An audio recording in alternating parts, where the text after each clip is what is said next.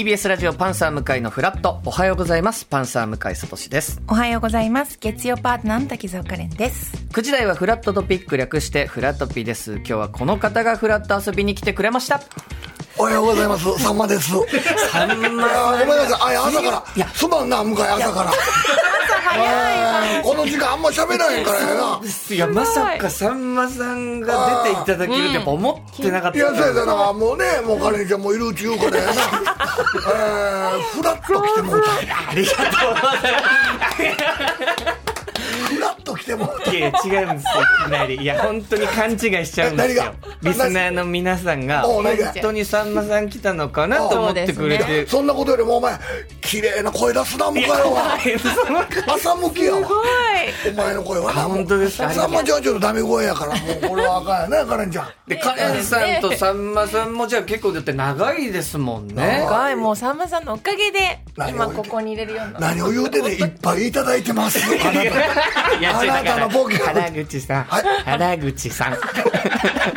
勘違いしちゃう。こんなラジオでコスパのいい人いないですよ。ね本当にさんまさん来たって思わせることができるわけじゃないですか。そうですね。だって結局ね日本シリーズももう多分西対決で西だけちょっと盛り上がっちゃう感じもあるけど。くそ阪神。いやーこれはね。えやっぱ高橋さんも TBS ラジオでやっぱおスポーツの番朝組朝ややってますから。やられてますもんえね。え結構熱く語らせていただいて。朝から楽し ええ。お届けしてる豪華すぎるんですよ。え？さんまさんとタカさんが いきなり来るラジオ豪華すぎるんですよ。こんな朝9時から。改めてこの方、原口あきまさんです。どうもモノマネとかやってます。よろしくお願いします。そう考えたら本当にラジオで原口さん一人いたら、はいとんでもない本来ギャラをね支払わなきゃいけない人が 何人も来てくれるっていうことですか何ら億円も浮くってことでそうですよ。何億円も浮くんですよ。めちゃめちゃコスパ良くないですか？あの食べ物でいう粉もんみたいな。腹持ちいいし腹持ちいいのよ。原価安いし。一人でね、全員分できますもんね。満足感もねあって。あります。俺僕はね、はい。まあ、TBS でやってる「夜のブランチ」っていう番組があって、はいはい。そのもう人気企画で、うん。まあ、原口さんが来ていただいて、うん。まあ、えー TBS やってた「歌番」という番はいはいはい組ね歌番見のてました。モノマネ企画の「マネ版」という企画をやってもらってるんですけど、もうね本当原口さんのモノマネいつ見てもすごい。すっごいんですよ。とんでもないともう一応モノマネ界にもいろんな若手いますよっていうね、はい。で歌マネ中心に最近はこの近年はなってるからその歌マネの方々プラス、ちょっとこういういじれる面白い芸人さん。もいますせみたいな紹介を歌版みたいなねこうくくりでできないかなっつってで「マネ版」ってタイトルなんですけど、はい。1回やってもうすぐ2回目えー。あ視聴って。率が。すごくよくて。なんか 3, 3回4回もうえ？最終的にはオープニングそれから始まっちゃったからな。ですよ。僕ら僕とかミキとかの番組なんですけど、もういきなり原口さんのタカさんからマジで？乗っ取られるぐらい。本当もう夜ブラのファンからはめちゃめちゃ怒られるかもしれないけど。いやいやいやいや。本当に。すごあれはもう本当にモノマネ芸人救済企画ですからね。ありがたいですよでもやっぱモノマネのその時々のトレンドみたいなのもやっぱあるんですね。歌マネが流行っている時期とか、はいっていうのもあるんですよね。あります。だからそういう時我々はもう暇ですよね。だいぶ。いや暇になりますよ。それは暇になりますよ。それはもうイベントとかも歌われの方が多いから。僕らはもうちょいちょいロケでちょっと出るとかね。そんな感じで、はい。やちょっこういうおしゃべり。と改めて、はい。もちろん原口さんのモノマネを見る機会ありますけど、原口さん自身のお話を聞く機会がそれはそう。そんなにね、はい、なかったね。なかったので原口さんのお話を聞きたいので、ちょっと恥ずかしいですね。プレープレーンな原口プレーン原口を今回は。何も味しないですよ。そんなことで。じゃあプロフィールカレンさん、はい。まずお願いいたします。かしこまりました。原口秋正さんは福岡県出身の47歳。もともとお笑い芸人としてコンビで活動されていましたが、解散を機にモノマネ芸人に転身。はい2000年に明石家さんまさんのモノマネで大ブレイクし、はいレパートリーの数はなんと200。200モノマネ界第一線を走り続けております。いやいやいやもう200ってねそんな言ってますけど、はい通用するのは8個ぐらいです 1週間それをルーティンで。してるのもあるんですかもう勢いでごまかしてるのもありますから。でも一個一個のクオリティ、まあ、さっきのさんまさんもそうですしタカさんもそうですし全部とんでもないクオリティじゃないですか,、そうです。カレンさんとか行列ができる堀相談所出てるじゃないですか、はい。だからあれで言うと MC 東野さん東野さん。とかいらっしゃいますよね、だから結局カレンちゃんにもいろいろ助けてもらってますし。いや僕はほんまほんま。いやほんまにほんまに。いやほんまにほんまに。いや笑カレンちゃんはそれで笑ってるけどいやもうお俺自身はほんまに助けられてんの。困っな向井分かるよな。わかりますわかります。MC としてはもう困った時にカレンちゃん、あカレンちゃんがここは何とかしてくれるでしょうですかなんとかしてくれるでしょう思ってこっちは振ってるわけやから。いやほんまに助かってるんですよ。ほんまにありがとう。この場を借りてお礼を言わせていただきます。ありがとうございますありがとうございます。やるけど。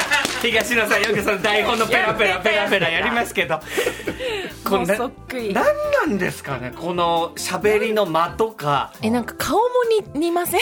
顔本当にそう顔が似てきてますよ、ずっ。と一緒なのに原口さんの顔は一緒なのにさっきのタカさんも眼鏡かけただけでなんかタカさんに見えるしし。もう東野さんの喋りしだすとなんか東野さんに見えてくるし。唇使いっていうんですかね。あ。口元とかね。口元がすごい似てあの目線の送り方とかねあのこうちょっと冷たい目線を送るじゃないですか。はい質問した後に。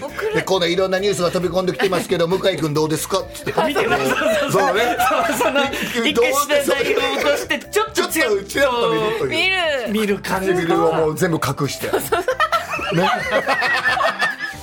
ほんでこう導いた後に「なるほど分かりました」ってこうなんか冷たい感じのねどっかこうここでピリオドみたいなねクールな感じのっていうそれは面白す。ぎる。ぐっとその人も観察して、癖だったり、はいあこの人こういう感じで喋るなっていうのをも自分にトレースしていくって感じなんです。かもう作業としては多分そっちでしょうねだからやっぱこう向井君も分かると思うけどもともと僕芸人気質なんで、はい。あのコントとか漫才やるときにこうね憑依するじゃないですか、はい。そのキャラクターに、だからそういう意味ではその人のキャラを借りて憑依してだからその人の間で笑かすってその人の間ってやっぱ大事じゃないですか。間が狂うとその人の間じゃなくなるとやっぱその人見えてこないんですよ。見なくなるんで見すか？なくなると思うんですよね僕は。タカさんもあの間だからタカさんなんですよ。でタカさんが早口でそんなにバーって喋っても昔の若い頃のタカさんはイメージできるけど今はもうゆっくり喋るっていうね。そう。もう今のそうこのフレーズでもそう。タカさんだって分かりますもんそうですね。でもし早く喋るんだったらもう何喋ってるか分からない聞き取れないぐらいの「だからさ!」ってかみたいなこういうなんか緩急じゃないけどだから例えば千原ジュニアさんとか、はいはい。いやあのーこの間後輩と飯行ってね？ほんで「いやめちゃめちゃ美味しいパスタある言うからね？ほんで行って 食べてえほんでええ思うて」みたいな。間があるじゃないですか。すっくりですよ、こういうこの間がちょっとでもずれると多分早くなってもダメやし遅くなってもペースが崩れるしみたいな。だからさっきのプロフィールでももちろんありましたけど、はい。最初からモノマネ芸人ってわけじゃないってことそうなんでよね。ですすそうなんです。そうなんですよ。2000年。漫才とかコントで僕はツッコミやってた普通にツッコミやってたんです。そうなんですよ。そっからはどこがきっかけなんですか？モノマネ芸人っていう。いまあ結局解散してもうピンにならなきゃいけない。ピンで残っていかなきゃいけないっていう時にぱ続けた続けたかったんですよ、でもなんか一人コントをやってみるんですよ。やってみるけどライブでそんなにヒットしないみたいな。はい。でよくよくまああ昔思い出したらまあ中学学生ぐらいね、学生時代に戻るんですけど、学生の頃、そういえば先生のモノマネとか、はい。えー友達のモノマネとか、近所のおっちゃんの真似で、みんな笑ってくれてたな、みたいな感じから、あ、もしかしたらモノマネが武器になるかもしれないから入ってるんですよね。へえそうでだからライだからコンビの時もライブの告知、なんかエンディライブ終わった後に告知ある人で、はい。告知ないんだけども手挙げてちょっとモノマネやりますっていうぐらいのレベルだったんですやえってたやってんですね。たんですよ、ええそういう感じで。一番最初のモノマネって何ですか？一番最初は、は本当にあのあれです。もうベタですけど、はい。あの志村さんとか。芸能人で言うとね。そうそうそう芸能人で言うと。あのなんか言われても「あれ?」っていう。なんて？あみたいな。あれ？っていうだけ。うん、うん、うん、うん、うん、うん、っていう、そう、擬音系、擬音系の真似しかやってなかった。本当に。へえはい。リアルに。さんまさんはいつなんですかさんまさんはもう、プロの、そのモノマネ番組のオーディションの時です。ピンになって、はい。一応オーディションでネタを作っていくんですよ、はい。ネタはこう作れる強みはあったから、でもモノマネのネタ見せでこうネタパッケージとして見せるっていうのが、まあ、見る方も多分慣れてなかったのか、もう何やってるか分かんねえってもう全否定されちゃったんですよ、その時に。でこっちはもう分かりやすい誰も分かる新しいモノマネが見たいんだよって言われた時に、はっつって俺もまだ若かったの21に、ええはいほんでカチンと来て、はい。なんかあ誰誰でも分かる。誰もやってない。分かりやすい。あさんまさんとかかなと思ってさんまさんとかですかねって言わなきゃいけないのにさんまさんできますってなぜか言っちゃったんですよ。その場で。それはやれってなるじゃないですか、やったことなかったなかったのやったことなかったの。俺やっていやさんまさんできますって言ってもうそのまま帰りたくなかったから。はほんでじゃあやってみてってなった時に俺の中でのその当時のさんまさんのイメージはもう「いやんわっおっ!」ってバタン倒れて。はい。また起き上がって「い。やわっおまだ逆に倒れて、はい。それを繰り返し何回か繰り返して「さんまさんの起き上がりこぼしです」みたいなほんならなんとなく4人中の1人2人はクスって来てくれたんですよ。はい。でそれでなんかあうんちょっとじゃあネタ作ってきてもらえない？みたいになってさんまさんパッケージで当時恋のから下げっていうのが流行ってたから、はい。あのーこのテーマだあれ全部俺やないかいって全部さんまさんのエピソードをそのネタにしてみたいな。でさんまさんのモノマネをもっともっと練習してくれって言われて。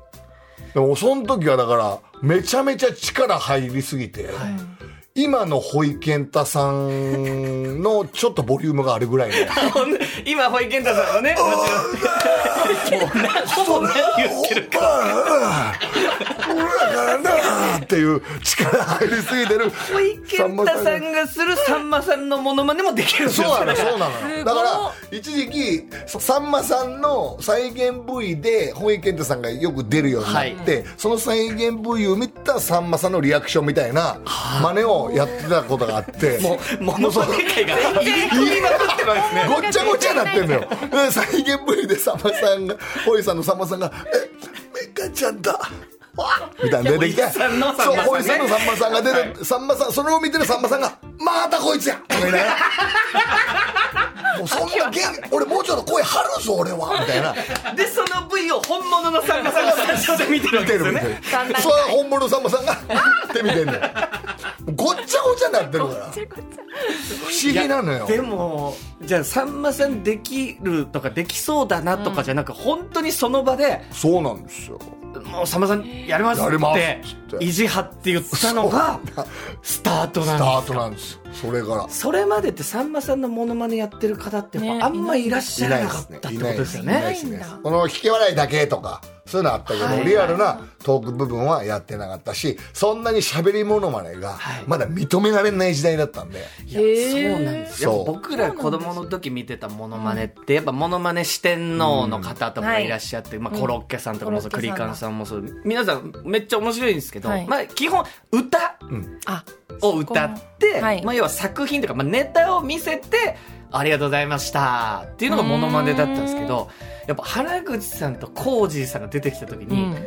そうフリートークをモノマネでするっていうのが衝撃的だったんですけどやっぱいなかったですいなかったですいなかったです。だからコージーさんのタモリさんとはい。僕のさんまさんでその、えーお昼の番組のはい。雑談風景を、いいとも。いいとものあのワンコーナーをちょっとやろうってなって、もう本当にそれだけ。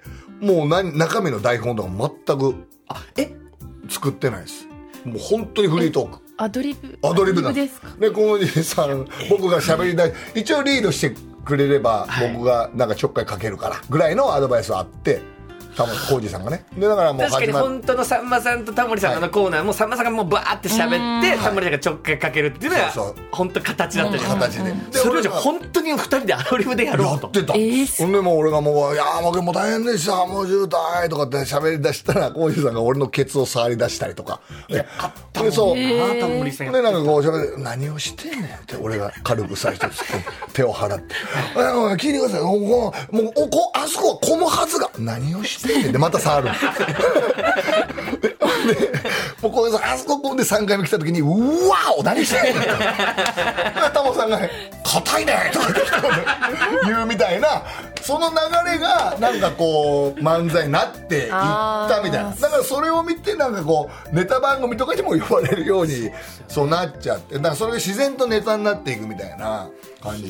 で普通、はい。例えばさんまさんとタモリさんができるっていう二人が集まったなら、過去にやった本当にお二人が実際にやってたくだり絡みを、まあ、要は台本に起こして、完コピするっていうやり方あるじゃないですか。ね。そうです歌みたいに。そう、はい。もうそっちの方がもともとお二人がやってることだし、うんうんまあ、あとは真似をするだけでいいっていうか、はいはいそのやり方じゃなかったんですね。それが僕らは嫌だったんですよね。嫌だったんです嫌だったんですよ。もう残っていくためには、モノマネでここまで来たんだから、もう残っていくためには、どうしたらいいかって。だデフォルメはもう四天王さんがもうやり尽くしてる。はいね、あともう何が残ってるってなったらもうリアリティしかなくて、リアルにその人たちがいその場に本当にいるっていう空気感まで似せようってなったんです。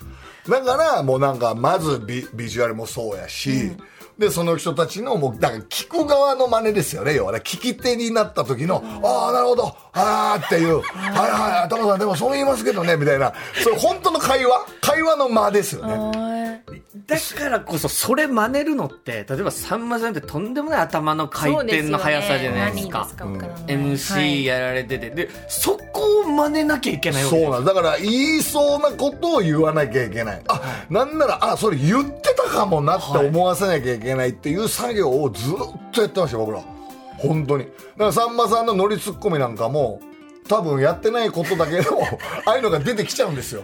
ね、フラッと来ましたとかってそういうのが来ちゃう。出てきちゃうっていうかもう。だからやった後は2人とも覚えてないんですよもう。何喋ったっけみたいなまあただただ頭が偏頭痛してるだけ。で もう記憶にないというかその瞬間はさんまさんをもう本当憑依させてるもうっていう。本当そうなんですね。だから脳みそを追いつかすのに必死というか実は。だから本当ご本人さん以上に話聞いてない可能性はあります。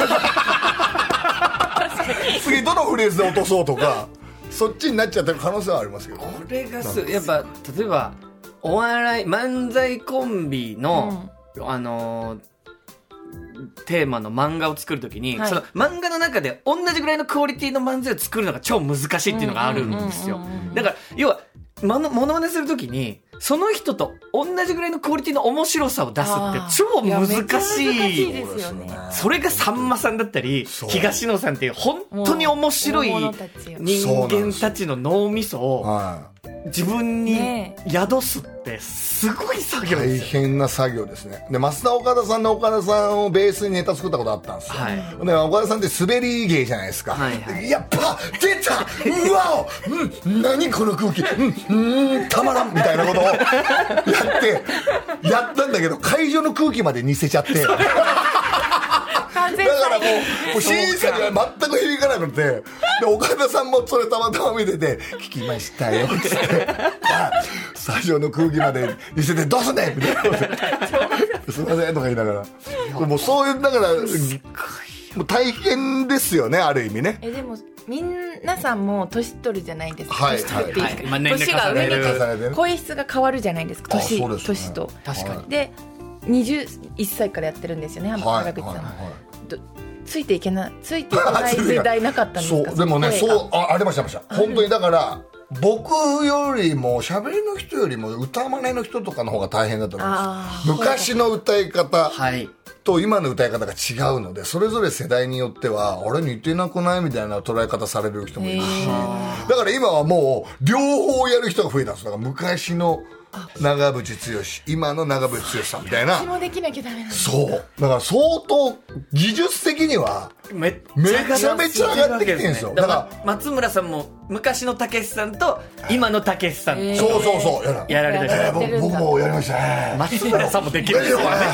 昔のたけしさんはあのちょっとあれなんですよね。パンおいハローハローってこう元気があるんですけど、えー今のたけしさやっぱもうお前向井はいいよなやれる。すもうわけわかんないですこっち。松村さんが演じ分けるたけしさんのモノマネのモノマネされるんですもんね だから本当にそういったことになってくるんですよ皆さんあるんだ時ね代を超えて時代を超えて持ってるんですねそうですね持ってなきゃいけないっていう。さんまさんも若干変わってます。さんまさんはもう一緒さんまさん自体がもうアップデートされていくので。確かにね。いやご本人さんがやっぱり。変わってそう。うんあの人くたびれないんじゃないですか、ちょっと。全だからもうこっちもアップデートしていかなきゃいけないからまあ大変。もう何が一番怖いってやっぱ見てるからあの人。なんかあ俺ねやっとったな。見てそう見てそう。ああれなもうちょっといけたよな。みたいう。いやさあさあそれで本当あのあありますね。あのあのそう編集っていうものがありましてね。みたいな。編集そのようにやったらええやないかみたいなあるんですよそういうのが。本当にすごい。だからご本人さんとお会いした時はもう僕らは収穫日と呼んでます。そうかそこでいろいろまた生で会った時に生で会って。あこんな癖あったんだけどそう。新たな発見ってまだありますまだあるまだ。でも怖いよね。だからそのままやっちゃ番組内ではそれをもうやっちゃってたやり収穫したものをやり尽くした後にさんまさんは「あ収穫って言うてたもんな今日。ななんなんねん他」って言うたら「いやもうやり尽くしましたよ」って言って楽屋最後挨拶行ったら「すまんな収穫できてんねん」いやいや違う違う収穫してもすぐ出荷できるものと一回 持って帰ってねこっちで育てなきゃいけないものがありますから。いやちょっとままだまだお話伺いたいと思います本当に